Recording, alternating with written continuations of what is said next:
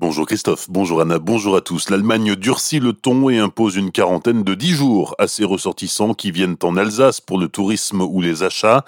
Les travailleurs frontaliers ne sont pas concernés par cette mesure qui entre en vigueur aujourd'hui.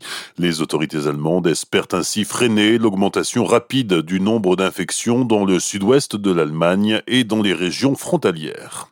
Hier, 857 malades de la Covid-19 étaient pris en charge dans les hôpitaux alsaciens. 14 nouveaux décès sont à déplorer.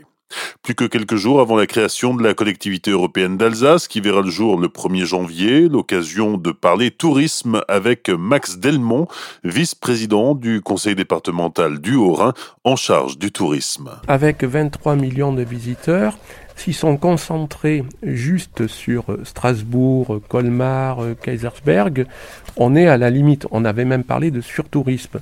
Un des enjeux aussi de l'ADT, ça veut dire que cette masse de visiteurs doit irriguer tout le territoire, donc travailler aussi notre offre en disant, évidemment, on a des spots qui s'appellent Strasbourg, qui s'appellent Colmar, qui s'appellent Aubernais, qui s'appellent Kaisersberg, qui s'appellent Mulhouse, mais à partir de là, avoir une offre pour irriguer tout le territoire à côté de Colmar. Euh, voilà, il y a le, Ride, il y a la montagne.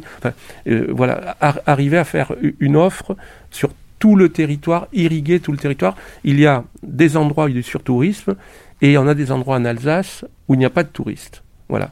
Donc ça, ça va être un des enjeux pour éviter le surtourisme, nos visiteurs irriguer, tout le, répartir sur tout le territoire et pas qu'ils restent, on va dire, 24 heures exactement au même endroit. Des propos recueillis par Pablo Desmar. Pour en savoir plus sur le tourisme et la collectivité européenne d'Alsace, rendez-vous à 13h sur Azure FM dans notre édition d'information locale. La disparition de Gilbert de Turkheim, le fondateur de la montagne des singes, est mort d'une crise cardiaque lors d'une partie de chasse, selon le magazine Le Chasseur français. Passionné de chasse, il a notamment présidé la fédération départementale des chasseurs du Bas-Rhin et la fédération régionale d'Alsace. Le parc qu'il a créé en 1969 sur les hauteurs de Kinsheim compte aujourd'hui 240 singes et accueille chaque année des milliers de visiteurs. Le château du Haut-Königsbourg aussi accueille de très nombreux visiteurs. Le site a été miniaturisé en Lego.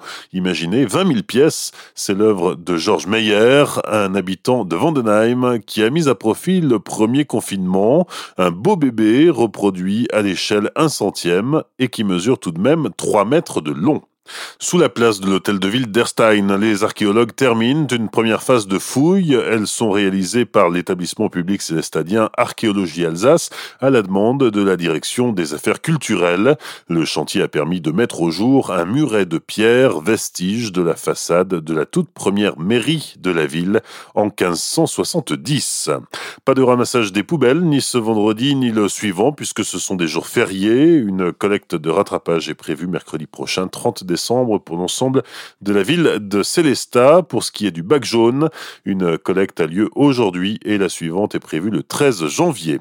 Un mot de sport avec le dernier match de l'année pour le Racing. Rendez-vous important puisque les Strasbourgeois affrontent le PSG ce soir au Parc des Princes. Coup d'envoi à 21h. Enfin, Célestat fête Noël en diffusant sur la page Facebook de la ville des contes d'hiver et de Noël pour enfants. Il s'agit de vidéos de contes mais aussi de comptines et de chansons enregistrées. Rendez-vous aujourd'hui, mais aussi vendredi et samedi à 17h sur la page Facebook Ville Célesta. Demain, même endroit, même heure, c'est un message du Père Noël qui sera diffusé pour les enfants. Bonne matinée et belle journée sur Azure FM, voici la météo.